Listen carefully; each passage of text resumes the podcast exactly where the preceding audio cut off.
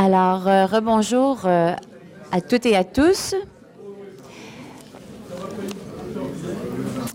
Nous, euh, sommes très heureux d'accueillir ce midi pour une conférence spéciale M. Stephen Guilbeault, qui est membre fondateur et directeur principal d'Équiterre, qui s'intéresse aux questions environnementales et particulièrement, particulièrement au dossier des changements climatiques depuis le début des années 90.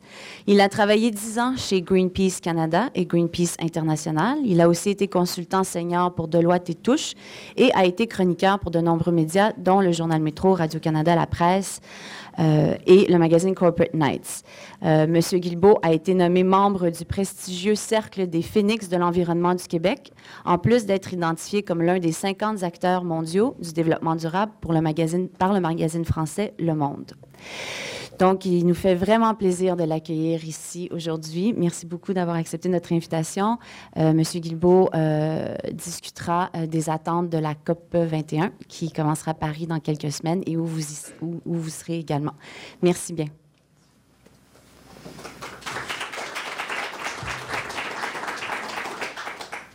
Bonjour, euh, ben, merci beaucoup euh, de m'avoir invité ici. Merci à vous d'être, d'être venu en, aussi grand nombre. Alors, ce que j'aimerais faire au cours des prochaines 40 minutes environ, c'est évidemment de parler de la conférence de Paris, mais de mélanger ça un peu avec euh, certains sujets d'actualité. pourquoi la conférence de Paris? Pourquoi les changements climatiques? Vous n'avez peut-être pas besoin d'être, convaincu, mais j'aimerais quand même partager avec vous quelques éléments au niveau des changements climatiques. Je pense que c'est toujours bon de revenir à ça quand on se pose la question à quoi ça sert ces grandes conférences internationales-là. Donc ça, c'est une animation qui a été faite par le département de l'énergie euh, aux États-Unis sur euh, les augmentations de température au cours des, des, 100 quelques dernières années. Et ce que, bon, vous avez l'échelle des températures qui est là, et ce qu'on voit, c'est que rapidement, euh, après la Deuxième Guerre mondiale, on entre dans une ère où il commence à faire de plus en plus chaud sur la planète, et plus les années avancent, plus les décennies passent, plus il fait chaud et plus il va faire chaud. Alors là, on est rendu à peu près là donc pas tout à fait un degré euh, d'augmentation de température au cours des 100 dernières années. Et les projections des scientifiques sont qu'on se dirige vers un réchauffement moyen qui sera autour de 3 degrés Celsius d'ici 2100. Évidemment, ce n'est pas une boule de cristal. Vous connaissez probablement des scientifiques. La modélisation, ce n'est pas une science exacte. On essaie de comprendre des futurs possibles. Mais la plupart des, grands groupes de chercheurs s'entendent pour dire que c'est un scénario moyen vers, vers lequel on se dirige, donc une augmentation des, des, températures de, de, 3 degrés au cours des 100 prochaines années, ce qui est énorme. Hein. La dernière fois où il y avait entre 1 et 5 km de glace au-dessus de nos têtes, la température moyenne était seulement 4 degrés Celsius de moins que ce qu'elle est aujourd'hui. Donc 3 degrés Celsius d'augmentation, c'est beaucoup. Mais là, certains, certaines parmi vous vous demandez peut-être comment peut-il parler de, réchauffement planétaire avec l'hiver qu'on a connu où il faisait froid, on gelait. Il y a même eu des caricatures de moi dans certains journaux euh, qui disaient, si tu me parles encore de réchauffement climatique. Euh, alors, c'est une carte qui vient de la NASA en janvier dernier. Euh, et on voit bien, donc, ce que, ce que, cette carte-là mesure, c'est les variations de température à, l'échelle planétaire. Donc, oui, il a fait froid ici, mais c'est à peu près le seul endroit au monde où, il a fait froid l'hiver dernier. Il a fait chaud et, et très chaud à, à, peu près partout, sauf quelques endroits, là, mais euh, on le sait, 2015 est en voie d'être euh, l'année la plus chaude jamais enregistrée et il se passe rarement une année euh, sans qu'on batte comme ça de nouveaux records de température. Je vais vous donner rapidement quelques exemples des, du, réchauffement ou en fait des impacts des changements climatiques qu'on mesure déjà ici. Probablement le, le canari dans la mine, pour avoir déjà discuté à plusieurs reprises avec des scientifiques des Nations Unies sur cette question-là. Le premier élément qui a alerté les, scientifiques au fait que nous étions déjà entrés dans l'ère des changements climatiques, c'est l'Arctique. Alors, la NASA commence en 79 à prendre des photos satellites. Le, cercle polaire, à ce moment-là, fait à peu près en superficie là, autour de 6,2, 6,3 millions de kilomètres carrés. Et euh, évidemment, les, les climato-sceptiques ou les négationnistes du climat, comme je préfère les appeler, vont souvent utiliser le fait qu'il y ait des variations annuelles, donc une année où il y a plus de glace pour dire, bah, vous, avez inventé ça, les écolos, euh, le réchauffement. Ce qui est important, ce n'est pas tant les variations annuelles que la tendance. C'est la même chose pour les températures, et on le voit ici assez bien, euh, les tendances sont, très explicites.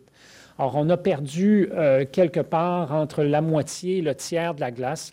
Cette année, c'est en fait la quatrième année. On n'a pas les données encore. On, les a pas, la NASA n'a pas fait les graphiques encore, mais ça a été la, quatrième pire année en termes de, superficie de glace. Donc, ça va se situer quelque part entre, entre 2012 et, euh, en, termes de superficie, 2012 et, et 2007 mais on a perdu donc presque, presque les deux tiers de la glace en Arctique. Et le drame, en fait, c'est pas tant que, que nous provoque, c'est pas tant les changements climatiques, il y en a toujours eu sur la planète, mais c'est le fait que nous que l'humain, pour la première fois dans l'histoire de la planète, une espèce animale est capable de provoquer des changements sur des espaces de temps très, très courts. On parle de décennies ici, on ne parle pas de dizaines de milliers d'années ou de milliers d'années. Euh, dernier exemple que, que, je vais vous donner, on en parle beaucoup, la Californie. Alors, c'est une photo satellite de, la couverture de neige en Californie, euh, une année moyenne. Donc, euh, c'est ce qu'elle reçoit normalement. Ça, c'était en 2011. Euh, cette neige-là, elle est très importante puisque au printemps, quand elle va fondre, elle va évidemment nourrir les cours d'eau, les nappes d'eau phréatiques. Et ça, c'était la couverture de neige l'hiver dernier.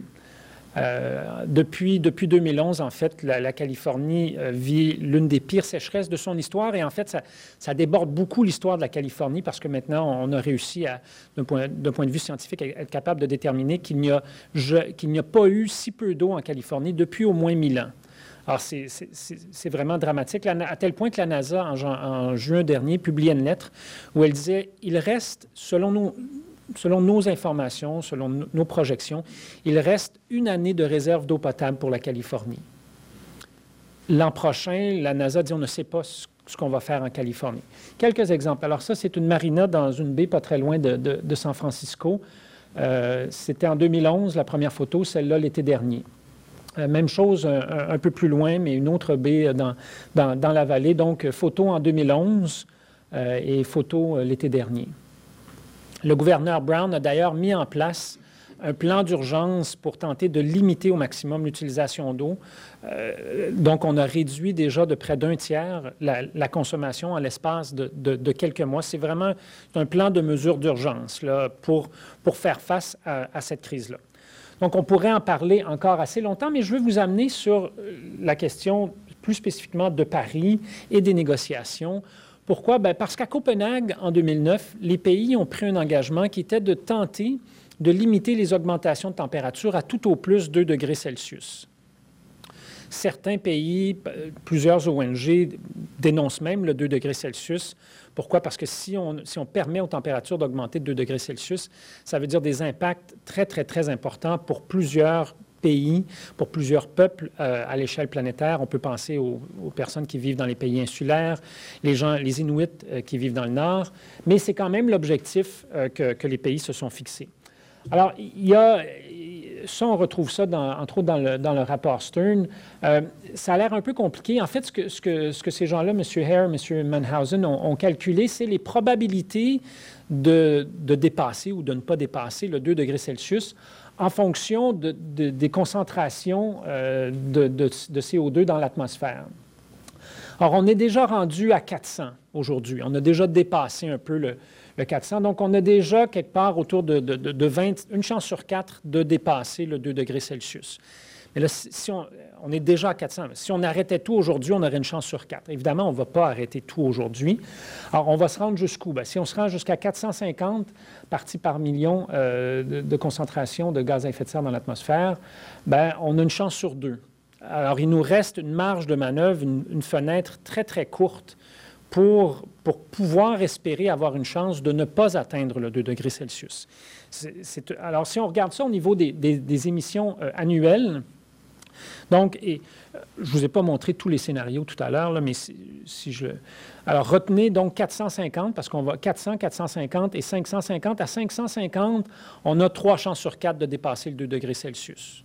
Euh, donc, euh, retenez, je ne veux pas vous inonder de chiffres, là, mais alors, 550, ça a l'air de ça. Donc, les pays de l'annexe 1, non-annexe 1. Annexe 1, c'est l'annexe 1 euh, de, du, protocole de Kyoto. Donc, ce sont essentiellement les pays industrialisés, la plupart des pays du bloc de l'Est, ils sont dans l'annexe 1 du protocole de Kyoto, donc on les appelle les pays de l'annexe 1.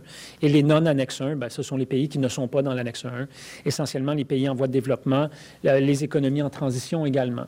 Alors, on les a séparés pour des raisons évidentes, et je vais y revenir euh, euh, au niveau des émissions de gaz à effet de serre. Mais donc, il faudrait, par rapport à 1990, prenons, prenons les, pays de l'annexe 1 comme le Canada, les États-Unis, on émettait à peu près 6, milliards, pas tout à fait 6 milliards de tonnes en 1990. Il faudrait qu'on soit à 3 milliards de tonnes en 2060. Donc, on réduise de moitié. Et encore une fois, si c'est ça, on a, trois chances sur quatre de dépasser le 2 degrés Celsius. Des réductions moins importantes pour pour les, pays en voie de développement, mais quand même des réductions au cours des prochaines décennies. Si on veut, 450, ça nous donne à peu près une chance sur deux, comme on a vu tout à l'heure. Alors, 450, ça veut dire que nous, on doit réduire nos émissions de gaz à effet de serre de, de 60% euh, d'ici 2060, euh, donc des deux tiers. Et pour les pays en voie de développement, on parle d'un tiers à peu près euh, de, réduction. Évidemment, là, entendons-nous bien, pour les pays en voie de développement, euh, on ne parle pas tant ici d'Haïti ou du Zimbabwe, de la Côte d'Ivoire, que des grands émetteurs dans les pays en voie de développement que sont le Brésil, la Chine, l'Inde, l'Afrique du Sud, l'Indonésie, bon, et, quelques autres. Ce n'est pas, tout le monde, ce sont les, les grands émetteurs. Mais donc, une réduction quand même importante pour ces pays-là aussi. Et si on veut avoir trois chances sur quatre de ne pas atteindre le 2 degrés, euh, ben là, il faut, euh, ce sont des réductions très, très, très importantes qu'on doit faire. Alors, c'est un, peu, un peu le portrait. évidemment, ces choses-là ne seront pas discutées à Paris. On ne va pas discuter de, probabilité de ne pas atteindre le 2 degrés Celsius. On ne va pas discuter de concentration euh, pour toutes sortes de raisons historiques, on, aurait dû adopter ce genre d'approche-là. On ne l'a jamais fait. On a, adopté une approche au niveau des émissions de gaz à effet de serre. Les émissions, c'est un facteur, c'est un facteur important, c'est un outil d'analyse important. On peut se fixer des cibles, voir si on les atteint, et on a besoin de ça. Mais si on ne tient pas compte de ce que ça représente en termes de concentration, de gaz à effet de serre, ce, que les différents objectifs que les pays se fixent en matière d'émissions. On a une idée un peu faussée. 30 de réduction. Le Canada dit on va, sous M. Harper, sous l'ancien gouvernement, dit on va réduire de 30 nos émissions de gaz à effet de serre. Ouais, c'est beaucoup, un tiers. Alors, ça paraît quand même ambitieux. Mais là, c'est 30% sous les niveaux de 2005. Ce n'est pas 30% sous les niveaux de 1990. Alors, en déplaçant l'année de référence, c'est un peu comme si le gouvernement un peu essayait d'effacer toutes les émissions de gaz à effet de serre du Canada entre 1990 et 2005. On, on, balaie ça du revers de la main, on lève le tapis, puis on met ça en tour, puis on n'y pense plus. Mais évidemment, toutes ces émissions-là ont contribué à l'augmentation des concentrations. Alors, quand on ramène l'objectif du Canada sous 1990, c'est seulement 14 de, de, réduction des émissions de gaz à effet de serre. C'est très peu, c'est beaucoup trop peu pour un pays comme le nôtre qui a autant de moyens techniques, technologiques, financiers pour s'attaquer à ça. C'est en fait, si ce n'était pas aussi dramatique, on dirait que c'est une farce, cet objectif-là. Euh, et le nouveau gouvernement va devoir s'attaquer à ça euh, très rapidement. Évidemment, euh, plus on attend, plus ça va être difficile. on, entend souvent ce discours-là dire oui, mais on va ne va pas aller trop vite, les nouvelles technologies vont nous permettre, comme ça allait se faire tout seul plus tard. C'était facile d'attendre. Bien, je, simplement vous montrer que, alors, si si on, si on prend la, courbe de, 400 parties par million de, concentration, euh, ça veut dire un rythme de réduction de 20% tous les cinq ans. Euh, donc, ça veut dire qu'il faut réduire nos émissions de gaz à effet de serre de 4% par année. Le Canada, le, Québec, pardon, a, réduit, a réussi à réduire ses émissions de gaz à effet de serre de 8 entre 1990, pardon, entre 1990 et 2012. Et là, il faudrait réduire de 4% par année.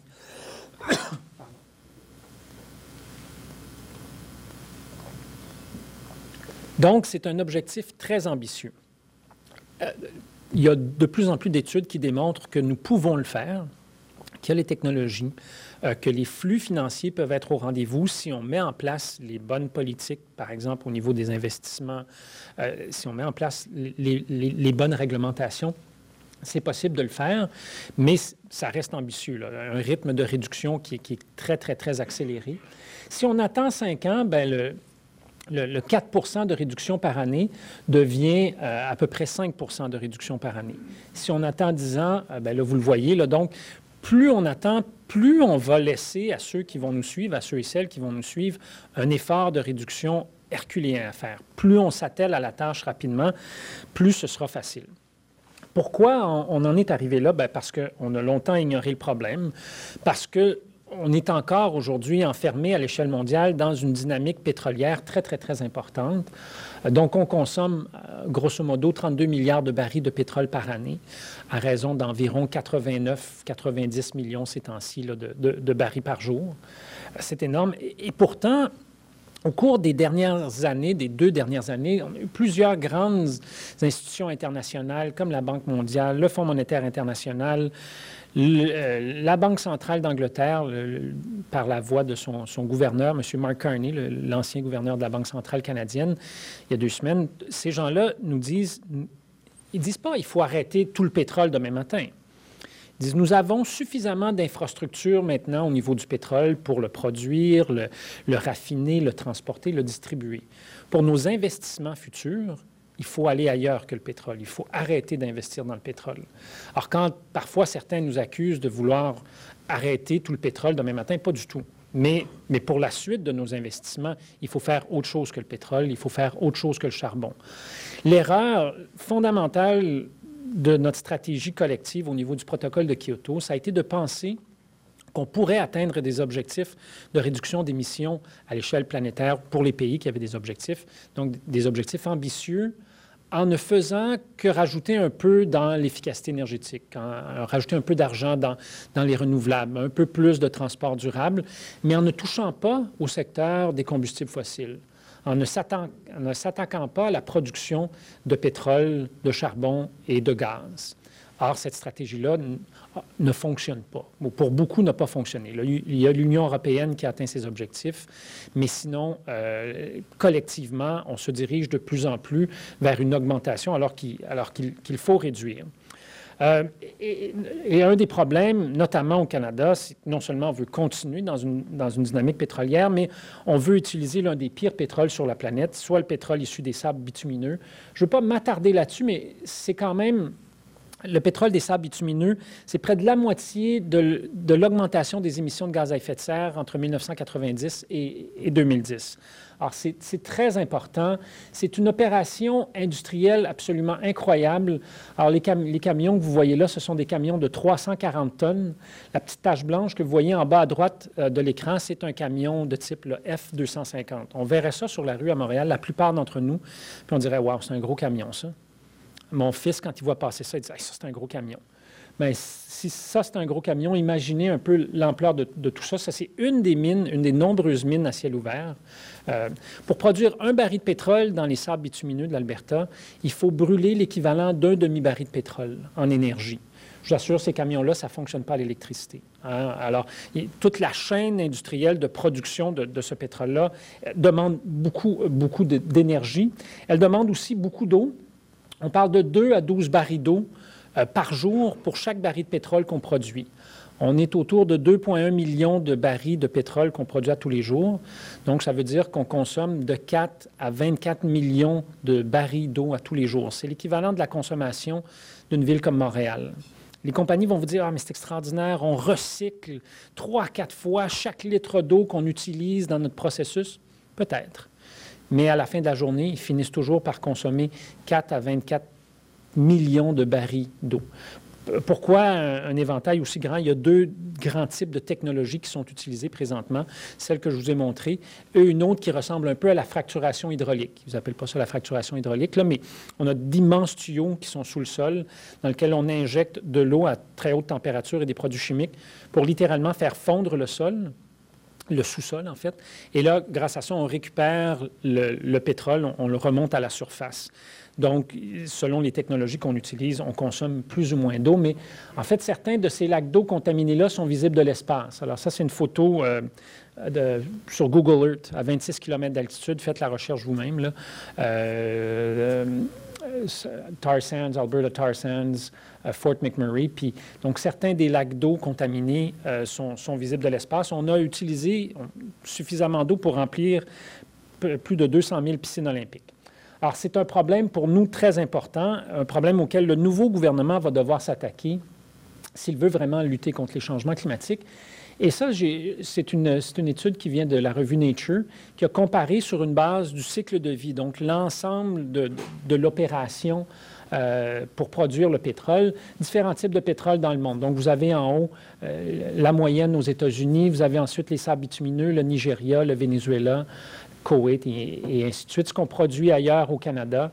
Euh, et comme on le voit là-dessus, le pétrole des sables bitumineux, sur l'ensemble de, son cycle industriel, c'est le pétrole le plus polluant sur la planète. Alors, non seulement il faut réduire notre, consommation de pétrole, mais, mais pour le pétrole qu'on va consommer, il faut aller vers les pétroles les moins polluants. C'est très clair pour nous, non pas vers les pétroles les plus polluants. Euh, ce qui nous ramène à, la question des, négociations. Et vous m'excuserez, il y a des acétates qu'on n'arrive simplement pas à trouver en, français. Mais euh, évidemment, tout le monde n'est pas égaux quant à la question de la lutte au changement climatique. Dans certains des graphiques précédents que je vous ai montrés, on sépare les pays entre donc, pays en voie de développement et pays industrialisés. Pourquoi? Bien, essentiellement pour ça. Euh, parce que depuis 1850, donc les, pays, on parle ici de high income, les pays industrialisés, euh, représentant un milliard de personnes, sont responsables de 64% des émissions historiques de gaz à effet de serre. Alors que les pays en voie de développement, qui représentent 5,4 milliards de personnes, ne sont, euh, ne sont responsables que de, que de 36 ça va changer d'ici 2100 pour toutes sortes de raisons, mais historiquement, nous avons une obligation morale, nous, les Occidentaux, de faire plus, d'aller plus loin et plus vite en termes de réduction parce que nous avons largement causé ce problème-là. Ce n'est pas beaucoup les gens en Chine puis en Inde qui ont, qui ont causé ce problème-là. C'est vraiment nous. Une autre façon de le voir, ce serait de déformer la carte du monde comme on le fait ici pour illustrer en haut la contribution historique euh, aux, émissions de gaz à effet de serre.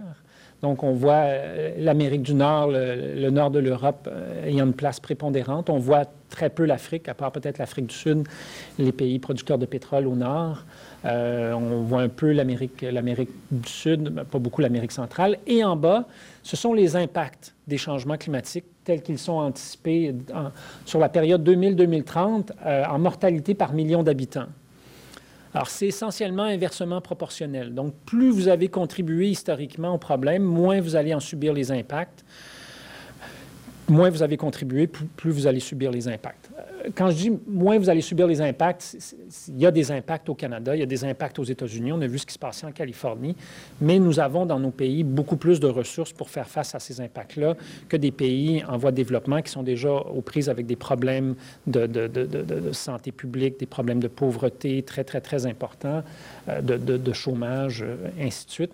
Alors, c'est pas juste les négociations à Paris, c'est pas juste une question de, réduction d'émissions de gaz à effet de serre, c'est aussi un enjeu moral. Et, le pape euh, François a réussi de façon assez magistrale à, forcer un peu plus la discussion sur, cette base-là, ce qui s'était peu fait jusqu'à maintenant. Il n'est d'ailleurs pas le seul. Depuis, il y a des imams notamment qui sont sortis pour, tenter d'amener le, le, débat sur, euh, sur ça aussi. Alors, en termes d'émissions de, gaz à effet de serre ou d'engagement pour réduire les émissions de gaz à effet de serre, on en est où? Euh, ben, on, en est, on en est à peu près là. Alors, ça a augmenté au cours des dernières semaines. La mise à jour n'a pas, pas, été encore faite euh, par ces gens-là du Carbon Brief, mais donc il y a quelques semaines, on était à 43 pays sur 196 qui sont membres de la Convention cadre des Nations unies sur les changements climatiques, donc la Convention de Rio. Euh, et en termes de, réduction d'émissions, on est à peu près à 55, peut-être qu'on est rendu autour de, 60 de, de l'objectif qu'on s'est fixé. Et encore une fois, c'est un objectif où on a à peu près une chance sur deux de dépasser le, 2 degrés Celsius. Donc, on est, euh, on est encore loin de l'objectif en matière de, réduction d'émissions nécessaire pour éviter qu'il y ait des changements climatiques catastrophiques.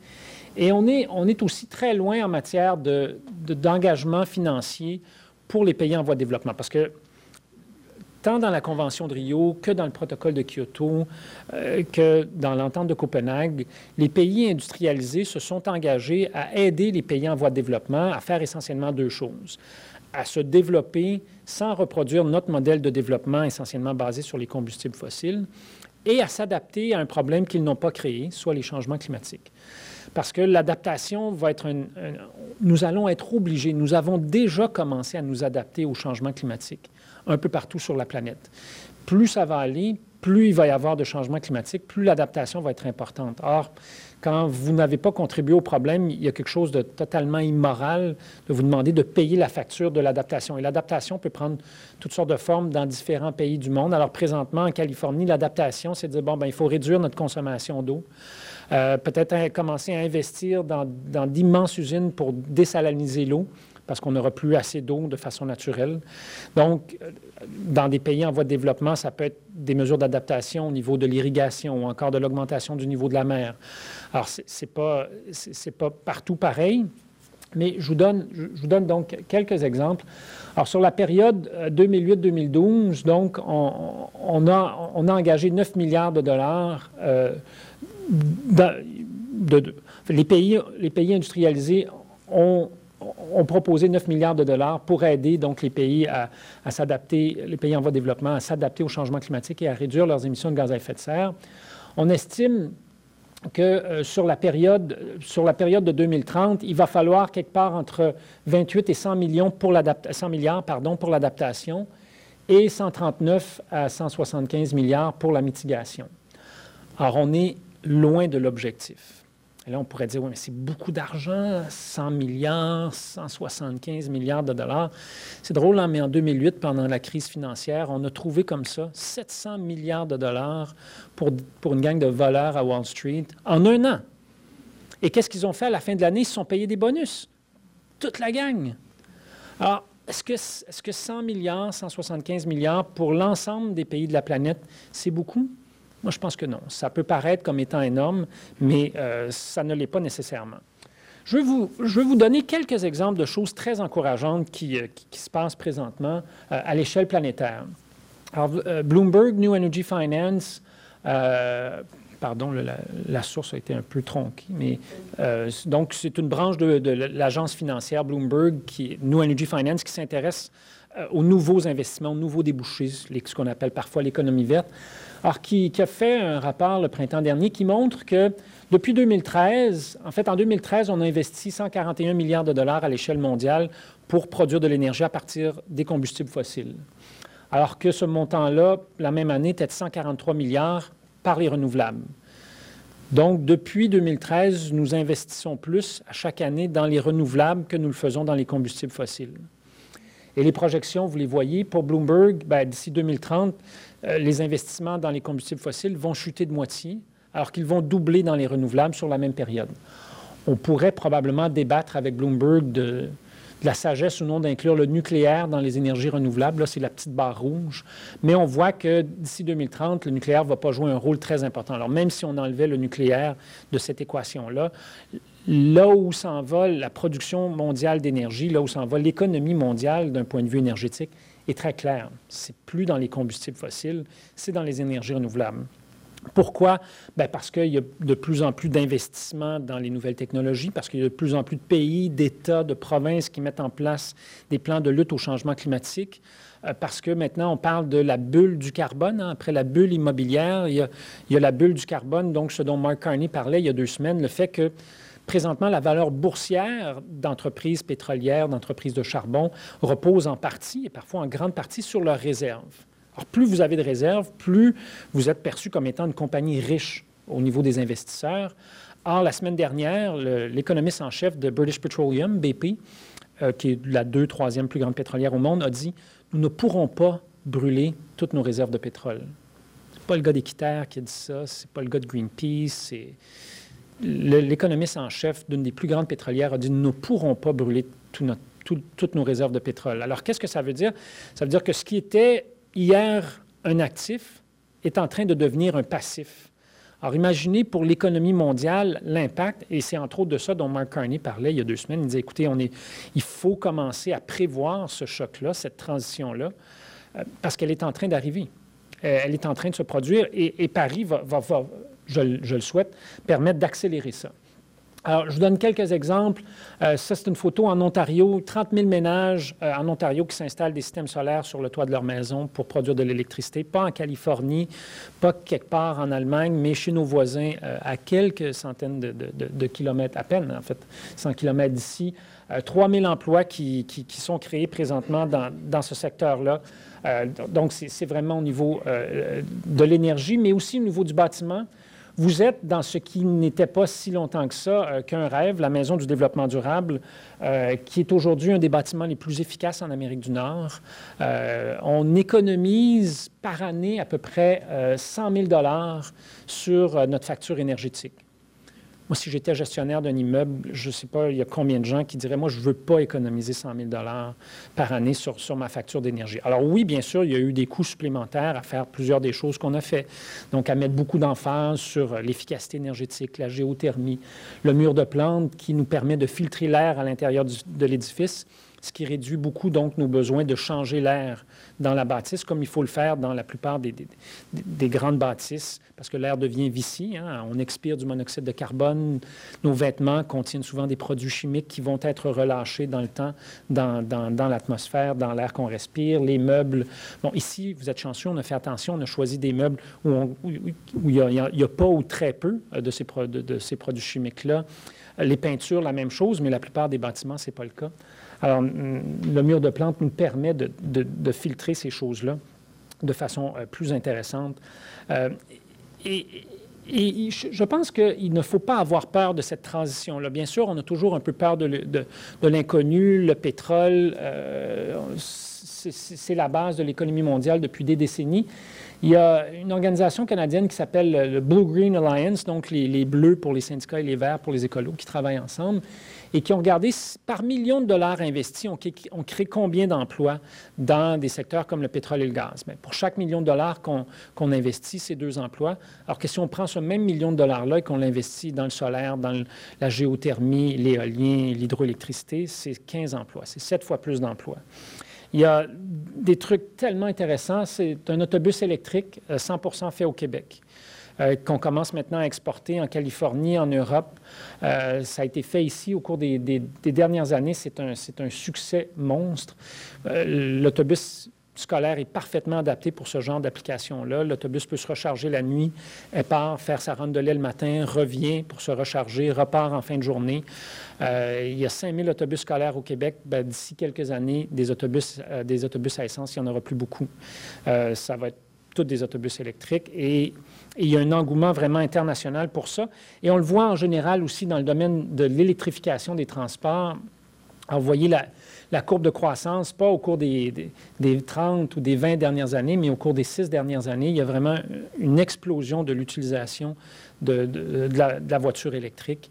Euh, pourquoi? Parce que c'est un mode de propulsion qui est beaucoup plus efficace, qui est beaucoup plus propre, qui est beaucoup moins dispendieux. On a l'impression, les gens disent ah, ça coûte trop cher un auto électrique. Si on calcule seulement le coût d'achat, oui, mais si on calcule le coût d'opération, d'entretien, en l'espace de trois ou quatre ans, vous avez remboursé le surcoût d'achat d'un véhicule, véhicule électrique versus un modèle de base à essence, la Honda Civic ben, euh, mettons, et la, Nissan Leaf, ben, trois ou quatre ans, vous avez remboursé le surcoût et après ça, vous économisez 1500 En Norvège, 1500 par année. En Norvège, présentement, la voiture la plus vendue, euh, c'est la Tesla, avant la Golf. Et ça, c'est avant tous les déboires de Volkswagen. Donc, pendant longtemps, Volkswagen était la, voiture la plus vendue en Norvège. Maintenant, c'est la voiture électrique, et pas n'importe laquelle euh, voiture électrique, la Tesla. Pourquoi? Parce que la Norvège a décidé qu'elle allait de plus en plus limiter l'utilisation de voitures à essence et encourager l'utilisation de, voitures électriques. La Norvège, qui est pourtant un grand producteur de pétrole, le huitième, neuvième plus grand producteur de pétrole au monde. Mais pour eux, l'avenir, c'est peut-être pas tant que ça le, pétrole. Alors, euh, je, vous laisse avec, euh, avec cet acétate euh, qui, qui résume, à mon avis, à la fois les défis qu'on a devant nous, que ce soit la conférence de Paris ou la mise en œuvre de ce, qui sortira de, la conférence de Paris. C'est-à-dire que euh, nous aurons une entente à Paris, j'en suis à peu près convaincu. Mais cette entente-là euh, sera insuffisante à plusieurs niveaux. Elle sera insuffisante au niveau des objectifs de réduction d'émissions. Elle sera certainement insuffisante au niveau euh, des engagements financiers pour les pays en voie de développement. Mais ce sera une entente et une entente sur laquelle nous allons devoir et nous allons pouvoir bâtir quelque chose de mieux il faudra que cette entente-là puisse être revue de façon adéquate. Donc, on ne signe pas une entente sur 10 ans, puis merci, bonsoir, on se reparle en, 2000, en 2025, en 2026. Il faudra qu'il y ait un processus évolutif dans cette entente-là pour permettre peut-être pas toutes les années, mais de façon régulière, de revoir les objectifs, de revoir les engagements financiers pour qu'on réussisse à atteindre à la fois sur les deux niveaux euh, ce qu'on n'aura pas réussi à faire euh, à Paris. Mais je suis assez convaincu qu'il y aura une entente à Paris, ne serait-ce que par tout le ballet diplomatique qu'on voit depuis un an, euh, l'entente entre les États-Unis et la Chine, qui est probablement l'élément le plus marquant de l'année 2014, l'entente entre les, États-Unis et l'Inde, l'Inde qui va moins loin, qui est un peu plus récalcitrante en matière de lutte au changement climatique que ne l'est la Chine, mais il y, a, il y a vraiment, et là on s'est débarrassé de deux gouvernements anti-lutte au changement climatique récemment, l'Australie et le Canada. Alors les, étoiles s'alignent assez bien, euh, mais ultimement le défi qu'on a, c'est un défi d'imaginer qu'un autre monde est possible. Parce que ce n'est pas technique, ce n'est pas technologique, ce n'est pas, pas une question d'emploi, ce n'est pas une question d'investissement, c'est d'imaginer qu'on peut faire les choses autrement. J'ai emprunté cet acétate-là à, la corporation RAND, qui est une grande entreprise américaine de, de recherche stratégique, une entreprise de 120, 130 milliards de dollars. Et c'était, donc en 1960, euh, fin des années 60, pardon, euh, les chercheurs de, cette entreprise-là disaient voici à quoi va ressembler l'ordinateur personnel en 2004. Et ils disent quelque part en bas, cette grande percée technologique-là va être possible, va être rendue possible grâce à l'utilisation du langage Fortran. il y en a combien parmi vous qui se souviennent avoir utilisé le langage Fortran? Il y en a combien qui l'utilisent encore aujourd'hui? Je ne suis pas certain, mais je pense que le truc à côté du monsieur, c'est la souris, telle que tel qu'on l'imaginait à l'époque. Si on avait dit à ces gens-là que euh, à la fin des années 90, les gens auraient des ordinateurs qu'ils pourraient porter avec eux dans un sac à dos, amener n'importe où et qui feraient des, centaines, voire des milliers de fois plus d'opérations à la seconde que leur, super ordinateur, ils ont dit, ben non, c'est pas possible. On n'aura jamais la technologie pour faire ça, les gens accepteront jamais. Si, on leur avait dit qu'à peine quelques années plus tard, ça, tiendrait dans la paume de nos mains, ils auraient dit, ben non, ça ne se peut pas, c'est impossible. Alors, nous avons, au cours des dernières décennies, relevé de grands défis au niveau, euh, social. Nous avons, progressé, on le voit par exemple avec les objectifs du millénaire, où au niveau de l'éducation, de la pauvreté, on a progressé. Il reste encore beaucoup de choses à faire, mais, nous avons réussi à relever à la fois des défis technologiques, des défis d'ordre social, humanitaire, et, la lutte au changement climatique s'inscrit tout à fait dans ce cadre-là. Il faut simplement croire qu'on est capable de changer et d'y arriver. Merci beaucoup.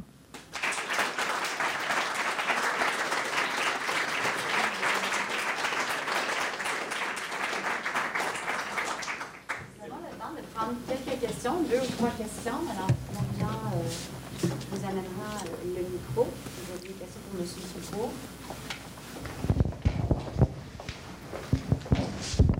Merci beaucoup. Euh, moi, c'est Chris Bourne. Je suis professeur de sciences politiques au Cégep Dawson. Et vu qu'on a un nouveau gouvernement canadien qui a parlé de son stratégie, vraiment travailler avec toutes les provinces, comme faire un grand survol fédéral, mais avec des solutions assez locales. Est-ce que vous avez les pensées là-dessus, euh, vu en particulier que dans quelques semaines, lui ou ses représentants vont aller à l'international? Juste peut-être, euh, vous pouvez l'élaborer. Euh, pour toutes sortes de raisons historiques, probablement, et un peu philosophiques, les, libéraux ont refusé de fixer une cible, de proposer une cible dans le cadre de la campagne électorale dans leur plateforme pour la conférence de Paris. Ils ont dit qu'il faut consulter les provinces avant de faire ça. C'est c'est une approche qui, est intéressante, mais ce n'est pas, pas l'Alberta qui s'engage devant les Nations unies, ce n'est pas le Québec, ce n'est pas l'Ontario, c'est le Canada. Ah, et, le gouvernement fédéral peut compter sur l'appui de plusieurs provinces qui font déjà des choses très intéressantes. La Colombie-Britannique, l'Ontario, qui a éliminé le charbon en l'espace de quelques années dans sa production électrique, qui va joindre avec le Québec et la Californie la bourse carbone. Le Québec qui fait plein de choses. Mais il y a des provinces où euh, ce n'est pas, pas, très reluisant. Alors, le fédéral peut certainement consulter les provinces, mais à notre avis, il a une obligation légale devant les Nations unies, une obligation morale de de mettre la barre là où elle doit être. M. Trudeau a dit, nous allons faire, we'll do our fair share. On va, on va, on va faire notre bout, notre responsabilité. On va prendre nos responsabilités. Bien, nos responsabilités sont assez claires en termes de, de, de, part, en termes de réduction d'émissions de gaz à effet de serre. Alors, je pense qu'il n'aura pas beaucoup le choix que de, oui, il va consulter, on le souhaite rapidement, les provinces, mais il va devoir se présenter à Paris avec une nouvelle cible une fois qu'il aura fait ça. Et cette cible-là, elle ne fera, peut-être pas l'affaire de tout le monde au Canada. En fait, je pense que c'est à, peu près impossible qu'elle fasse l'affaire de tout le monde. Mais euh, d'une part, il va y avoir beaucoup de pression à l'interne. Il va y avoir beaucoup de pression à l'externe aussi. Quand M. Trudeau a parlé à Barack Obama, de quoi M. Obama lui a-t-il parlé? De changement climatique. Quand il a parlé à François Hollande, François Hollande lui a parlé de la conférence de Paris. Et si M. Trudeau ne réalise pas déjà, et je ne dis pas que c'est le cas, mais s'il ne réalise pas déjà toute la pression qu'il va y avoir sur lui, sur le Canada, entre maintenant et Paris. Et à Paris, M. Trudeau va rentrer dans une pièce comme ça, là, avec les, 50, 60 plus grands dirigeants de la planète, puis il va dire J'ai pas de cible. Alors que tout le monde a une cible, que les États-Unis en ont une qui est plus ambitieuse que la nôtre, l'Europe beaucoup plus ambitieuse que la nôtre. Moi, je pense que ça va être gênant un peu et il va devoir produire quelque chose. On n'aura peut-être pas un plan d'action d'ici Paris, c'est clair, mais au moins une certaine vision et un objectif euh, qu'on y ait à Paris. Merci. Euh, François, professeur au département de sciences juridiques à l'UQAM. J'ai une question concernant les, euh, les changements qui doivent être apportés dans les prochaines décennies à nos modes de vie et nos modes de production et de consommation. Euh, vous avez beaucoup parlé des enjeux énergétiques. Je suis d'accord avec vous. La question du pétrole m'apparaît centrale. Mais quand on regarde quelles sont les sources d'émissions des gaz à effet de serre, donc d'où vient notre empreinte carbone, on se rend compte que ça vient pas seulement euh, des enjeux énergétiques, c'est aussi l'agriculture, l'élevage, la production industrielle de manière générale. Donc, selon vous, quels sont les principaux ou les, plutôt les principales modifications qui doivent être apportées à nos modes de consommation et de production. Si je prends par exemple juste le cas de l'élevage industriel, produire un kilo de bœuf, c'est à peu près 16 000 litres d'eau douce qui sont utilisés, c'est à peu près 20% euh, des gaz à effet de serre, l'élevage industriel dans le monde. Donc, selon vous, quelles sont les principales priorités, outre la question énergétique, qui doivent être abordées, notamment dans le cadre euh, du COP 21 à Paris? C'est une bonne question. Euh, évidemment, je ne pouvais pas aborder tous les, les éléments en termes de, réduction d'émissions de gaz à effet de serre. Pourquoi mettre l'accent sur l'énergie? D'abord, ben, parce que les tracteurs fonctionnent avec du pétrole, parce que nos entreprises utilisent l'énergie, plus l'énergie qui est disponible, plus cette énergie-là sera propre, plus nos entreprises, euh, par le, par le fait même, seront, seront propres. Mais il y a effectivement des, des changements importants qui ne sont pas que d'ordre technologique. Par exemple, au Québec, euh, le secteur le plus important, c'est les transports. C'est 46 des émissions de 45 des émissions de gaz à effet de serre. Dans la région de Montréal, c'est 50% Et la chose la plus importante qu'on peut faire pour lutter contre les changements climatiques dans le secteur des transports, ce n'est pas, pas technologique. C'est au niveau de l'aménagement du territoire. C'est de mieux repenser nos villes. On ne parle pas de fermer les banlieues, mais là où le tissu urbain est déjà établi, de repenser ça pour faire, plus de place euh, au, transport actif, d'une part, au transport collectif. C'est pas parce qu'on est en région qu'il ne peut pas y avoir de transport collectif. Évidemment, on ne va pas faire de, métro à la tuque, mettons, mais il faut, adapter et il faut mettre de l'avant des mesures comme ça. Et, je pense que ça passe aussi par une prise de conscience individuelle, collective, de, notre rôle dans tout ça. Ce n'est pas juste l'affaire des gouvernements, ce n'est pas juste l'affaire des, entreprises. Euh, on travaille beaucoup en agriculture. On ne fait pas nécessairement la promotion du végétarisme, mais on fait certainement la promotion de manger moins de viande et manger de la meilleure viande, ce qui a plein de bénéfices au niveau environnemental euh, et aussi au niveau de la santé. On le sait, les Nord-Américains mangent beaucoup trop de viande, euh, de la viande industrielle avec plein de produits chimiques. Alors, je pense qu'il il va y avoir et là, évidemment, le gouvernement, les gouvernements ne peuvent pas imposer aux gens euh, quoi faire, quoi ne pas faire, mais on peut certainement mettre beaucoup plus d'emphase qu'on le fait sur l'éducation, commençant à l'école. Puis il faut l'éducation, c'est pas juste à l'école aussi, l'éducation populaire, la publicité. Euh, et, ça, c'est des choses qu'on a peu fait jusqu'à maintenant, que ce soit au niveau des changements climatiques. La dernière campagne d'éducation populaire qu'il y a eu sur les changements climatiques, c'était quand M. Dion était ministre de l'Environnement, le défi d'une tonne. On peut, être contre, on peut être pour, mais au moins, le gouvernement fédéral, à cette époque-là, essayait d'aider les gens à prendre conscience de ça. Et il va falloir recommencer très clairement, parce que ce n'est pas, juste la technologie, puis ce n'est pas juste les entreprises ou les gouvernements, mais nous avons un rôle à jouer là-dedans aussi en tant qu'individu. Jorge Léon de l'UCAM, professeur invité. Vous avez mentionné à deux, trois reprises qu'on euh, ne va pas réussir ceci ou cela à, Paris. Et alors, à quoi doit-on s'attendre de la réunion de Paris, puisque à la presse, on mentionne qu'on est, est, en train de construire des consensus sur bien des points. Et quel est votre diagnostic là-dessus? Ben, En fait, il va y avoir une entente, on va s'entendre sur des objectifs de réduction, mais qui ne seront pas suffisants pour, pour atteindre l'objectif que les, ou ne pas atteindre l'objectif que les pays se sont donnés à Copenhague, c'est-à-dire de ne pas atteindre 2 degrés Celsius.